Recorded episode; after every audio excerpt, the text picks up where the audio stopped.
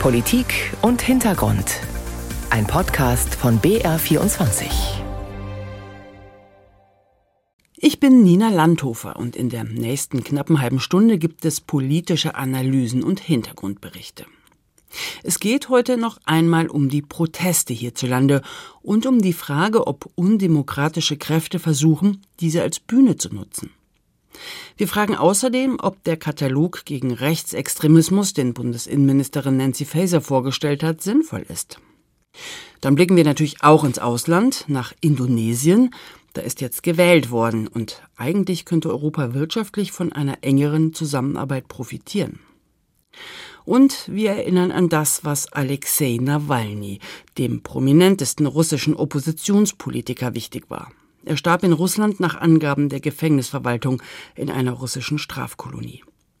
Seine Frau war gerade in München auf der Sicherheitskonferenz, als die Nachricht kam.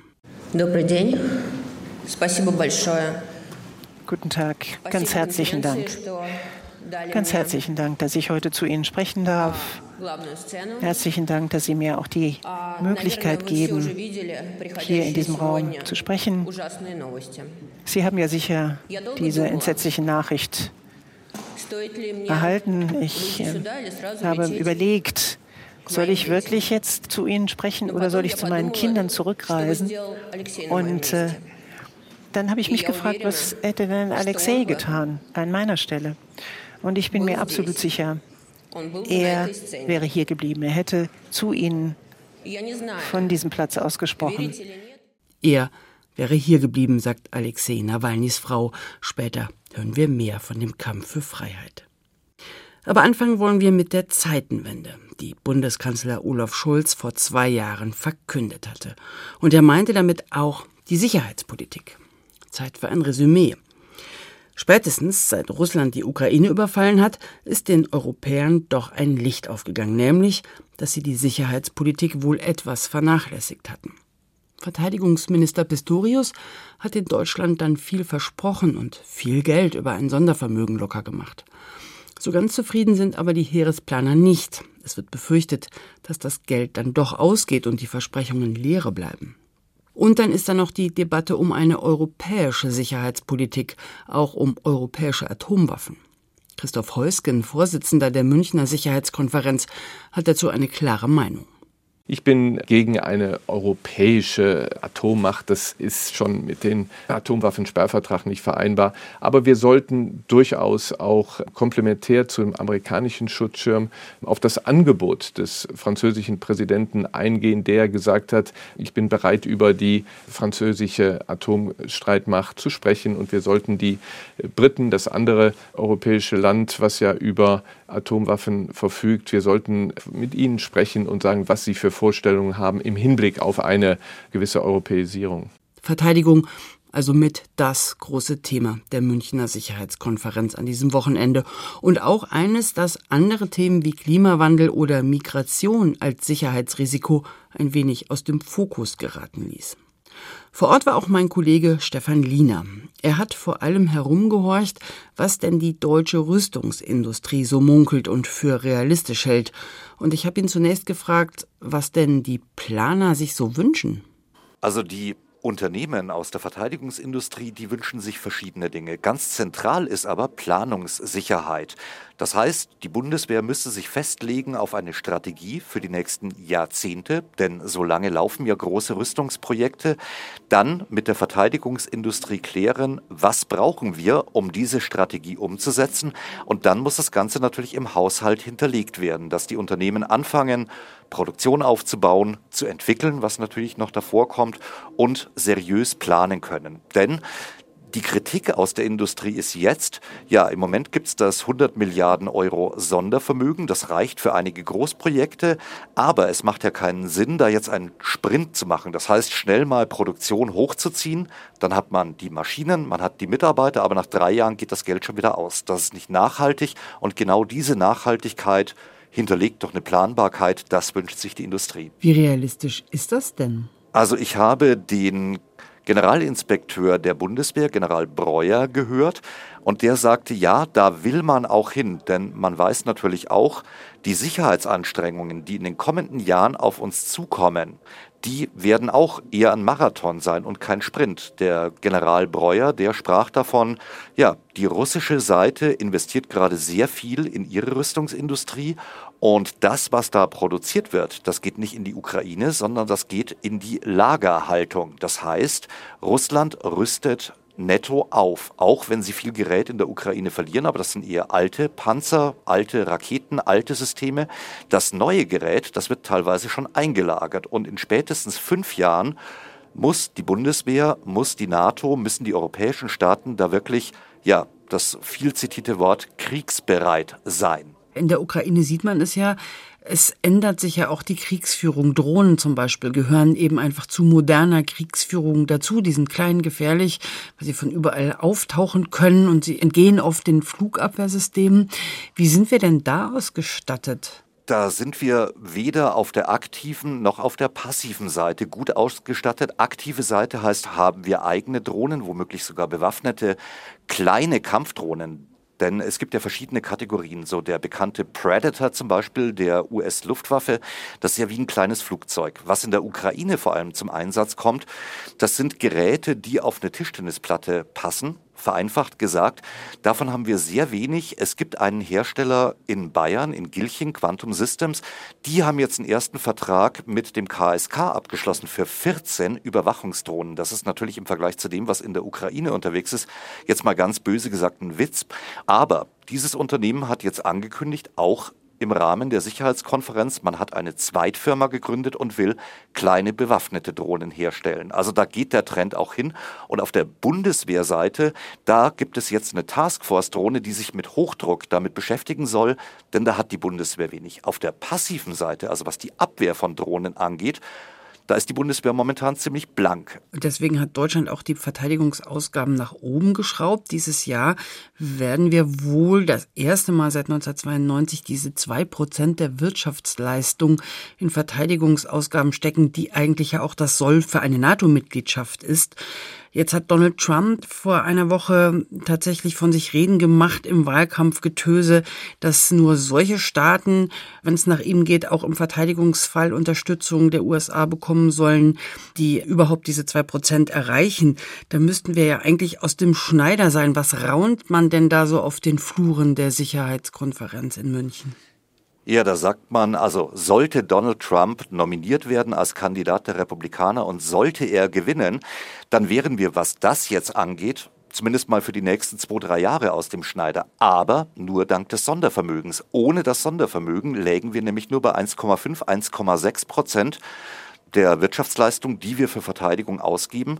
Da fehlen im Jahr, im Kernhaushalt nennt man das, nämlich momentan noch 20 Milliarden Euro. Stefan Liener war das, der sich auf der Sicherheitskonferenz umgehört hat, was so in puncto Verteidigung diskutiert wird und auf den Fluren sich einander zugeraunt. Von München, der Sicherheitskonferenz und der Verteidigungspolitik nach Berlin.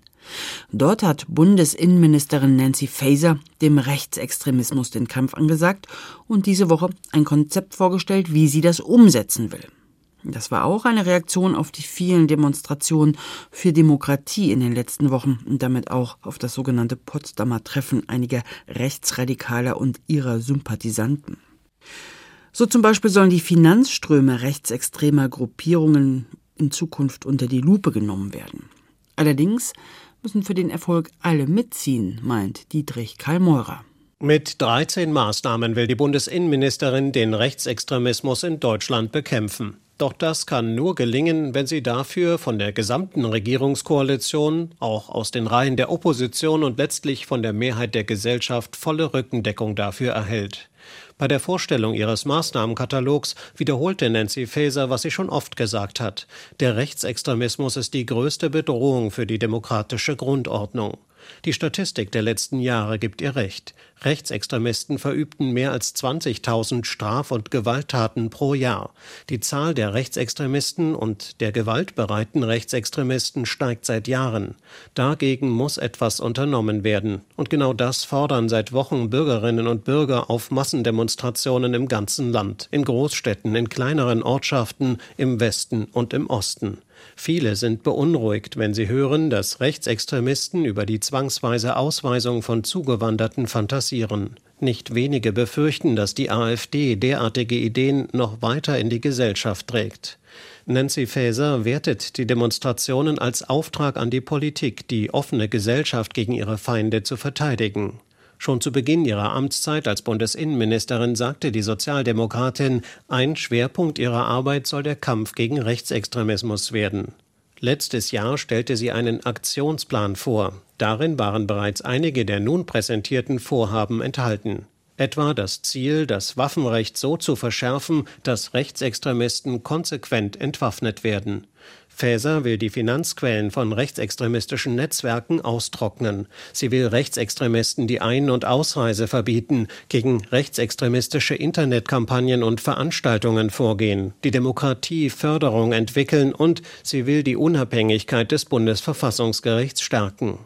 Die Maßnahmen nehmen die Szene aus verschiedenen Richtungen ins Visier und scheinen tatsächlich geeignet, um den Rechtsextremismus erfolgreich zu bekämpfen. Die Ministerin tut etwas. Doch zur Wahrheit gehört, es handelt sich dabei teilweise auch um die Ankündigung von Punkten, bei denen die Umsetzung schon jetzt stockt. Beispiel Verschärfung des Waffenrechts. Die FDP blockiert seit Monaten das Gesetz. Beispiel Demokratiefördergesetz. Auch hier stellen sich die Liberalen quer. Um das Maßnahmenpaket umzusetzen, muss sich die Ampelkoalition einigen. Für die Idee, das Bundesverfassungsgericht zu stärken, indem Regelungen zu Organisation und Verfahren des Gerichts im Grundgesetz abgesichert werden, braucht es sogar eine Zweidrittelmehrheit im Bundestag. Und nicht zuletzt ist für den erfolgreichen Kampf gegen Rechtsextremismus eine breite gesellschaftliche Unterstützung notwendig. Sonst bleibt es wieder einmal nur bei einer gut gemeinten Ankündigung von Bundesinnenministerin Faeser. Ein Kommentar von Dietrich Karl-Meurer war das. Und es würde sicher auch viele Projekte im Kampf gegen den Rechtsextremismus freuen, wenn es sich nicht nur um Ankündigungen handelt. Denn diese Projekte müssen seit Jahren immer wieder um ihre Fördergelder bangen. Nancy Faeser hat sich aber diese Woche auch bei anderer Gelegenheit zu Wort gemeldet, als in Biberach der politische Aschermittwoch wegen, Zitat, Pöbel und Gewalt verhindert wurde. Hier sei eine Grenze massiv überschritten, die mit demokratischem Streit nichts mehr zu tun habe. Bei dem aggressiven Verhalten wurden auch Polizisten verletzt, viele Politiker verurteilten die Barrikaden und Aggressionen. Faeser kritisierte indirekt auch Ministerpräsident Markus Söder, der beim politischen Aschermittwoch der CSU in Passau mit Äußerungen Gift für eine politische Kultur des Respekts verbreite. Landwirtschaftsminister Cem Özdemir, der in Biberach auch auftreten sollte, sagte danach, die, die da jetzt über die Stränge geschlagen haben, das ist nicht die deutsche Landwirtschaft. Und ich bitte wirklich alle, da sehr präzise zu sein. Das waren Einzelne, die sich da so benommen haben, die tun der Landwirtschaft keinen Gefallen. Auch in Bayern kam es wieder zu Protesten. Manche liefen überwiegend friedlich ab, wie in Nürnberg, wo abends Wirtschaftsminister Habeck noch mit 150 Bürgerinnen und Bürgern auf einer Veranstaltung des Verlages Nürnberger Presse diskutierte. In Bamberg sprachen unter anderem die Bundestagsabgeordnete Lisa Badum und die Landtagsabgeordnete Ursula Sova mit den Protestierenden. Aber es gab auch ganz andere Szenen. Der Neujahrsempfang der Hofer Grün in Helmbrecht war nicht so friedlich. Da wurde das Gebäude zeitweise eingekesselt, wurde an die Fenster geschlagen und in Sprechchören wurden verächtliche Parolen gerufen. Helmbrechts Bürgermeister von der SPD sagte, dass zeitweise die Türen des Veranstaltungsortes abgesperrt wurden aus Sicherheitsgründen. Da gab es dann aber im Umkehrschluss eben auch keine Fluchtwege mehr. Die Demos waren nicht angemeldet. Und mein Kollege Jonas Miller beobachtet die Demonstration und ihr Umfeld schon länger. Jonas, du hast recherchiert, dass die Demos so spontan dann doch nicht waren.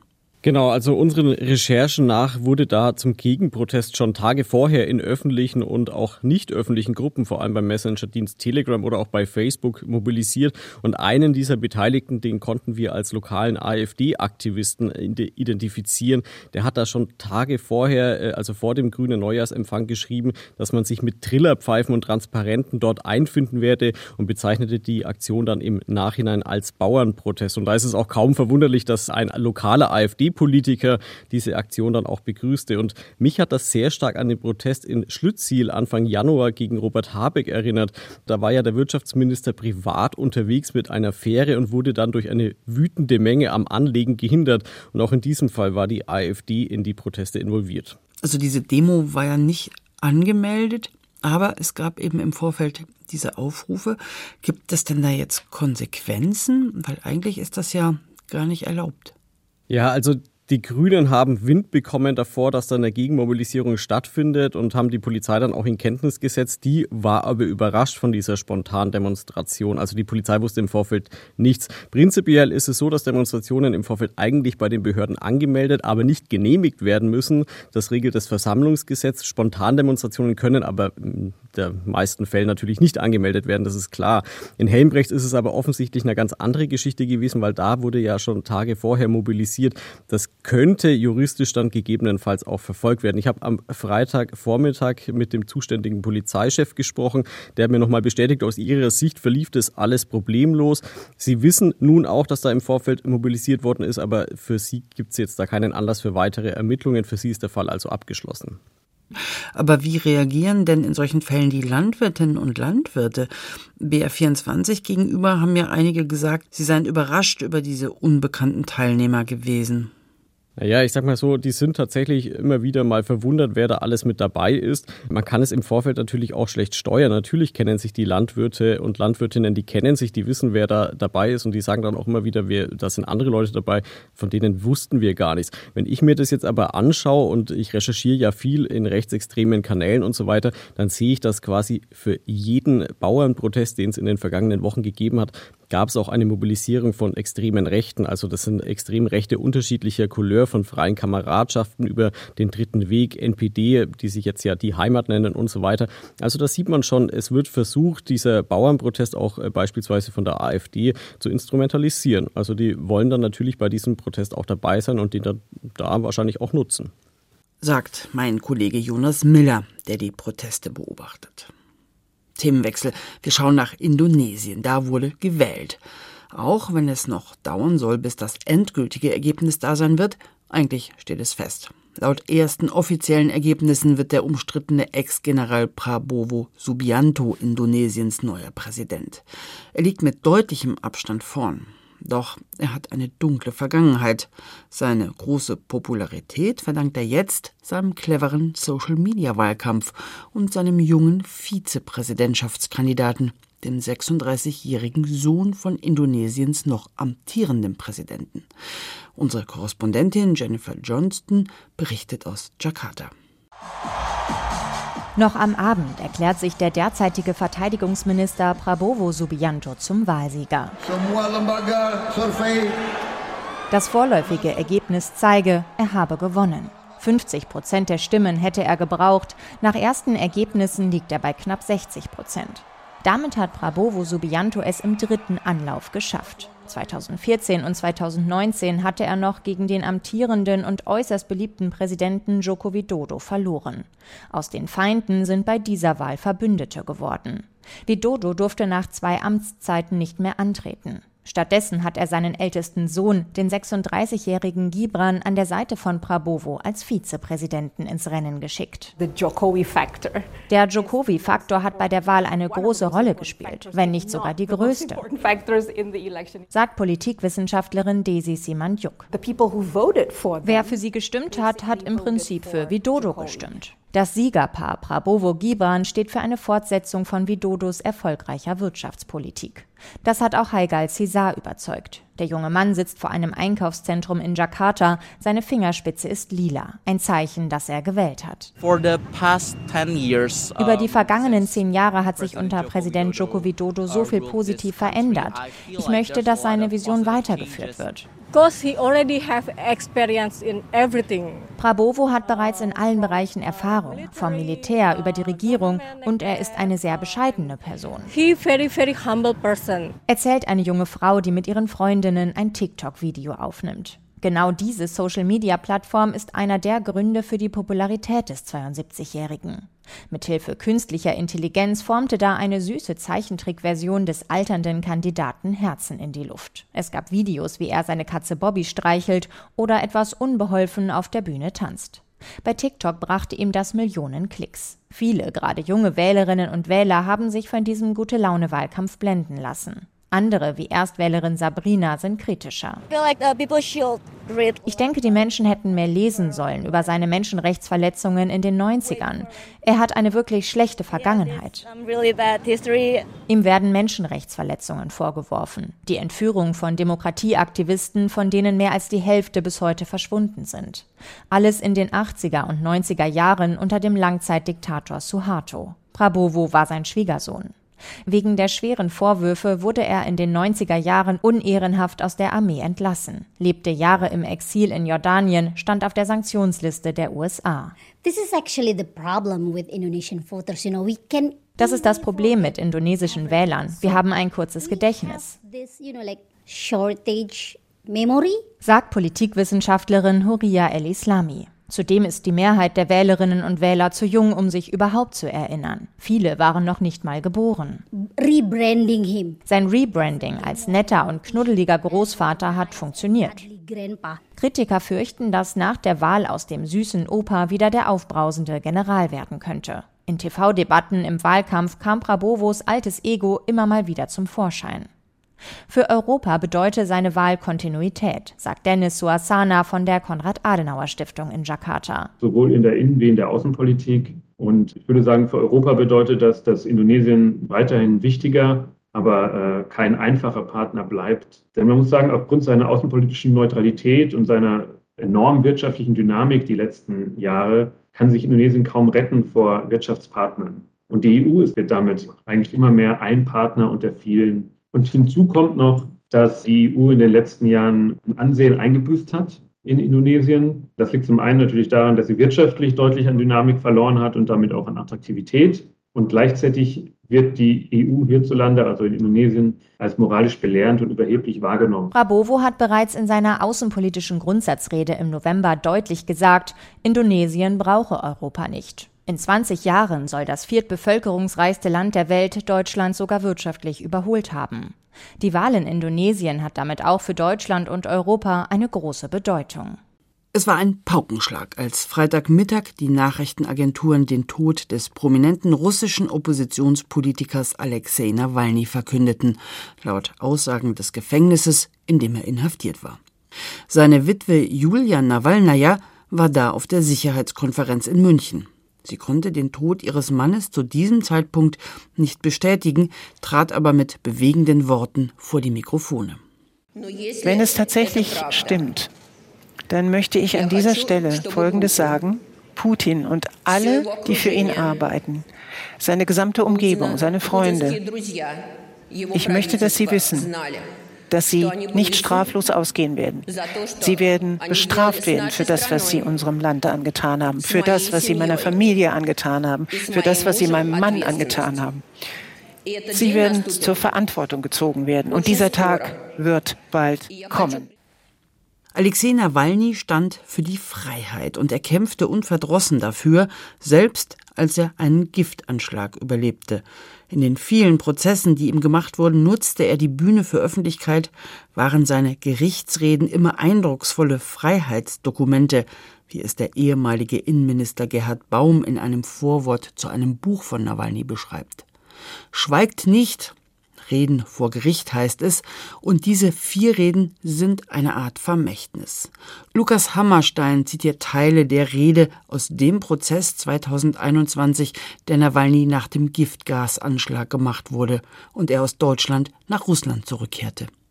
Das Seltsame ist, hier sitze ich mit der Fahne der Russischen Föderation hinter mir, aber was hier passiert, hat überhaupt nichts mit den Gesetzen der Russischen Föderation zu tun.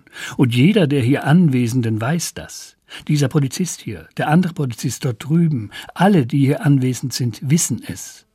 Die Diebesbande, die seit 20 Jahren das Land ausplündert, sagt damit mir und allen anderen, die nicht schweigen wollen, Wir haben versucht, dich zu töten. Du bist aber nicht tot. Das ist für uns ein Affront, also stecken wir dich ins Gefängnis. Und gleich wird eine Frau in schwarzer Robe kommen, die sich als Richterin ausgibt, um mich erpressen zu lassen, wohl wissend, dass das alles vollkommen illegal ist. Aber wir wollen jetzt mal überlegen, warum sie das tun. Warum haben sie mein Flugzeug anderswo landen lassen? Warum haben sie diesen Prozess so feige direkt hier im Polizeirevier angesetzt?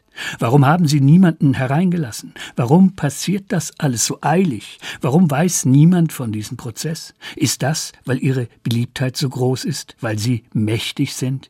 Nein, das ist so, weil dieser diebische Opa in seinem Bunker sitzt und vor Angst schlottert. Sie haben Angst. Nur deshalb passiert das alles so eilig, so heimlich, still und leise. Sie haben Angst, und zwar vor euch. Sie haben Angst vor Menschen, die nicht mehr bereit sind, alles schweigend hinzunehmen, vor Menschen, die ihre Macht erkennen und begreifen, dass niemand sie aufhalten kann.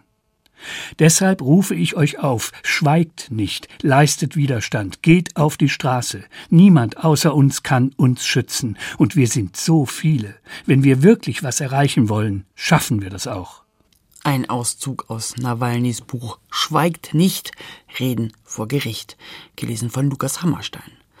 Und mit diesen Worten geht Politik und Hintergrund für heute zu Ende. Wenn Sie von uns noch mehr hören wollen, man kann uns abonnieren in der ARD Audiothek zum Beispiel. Am Mikrofon verabschiedet sich Nina Landhofer.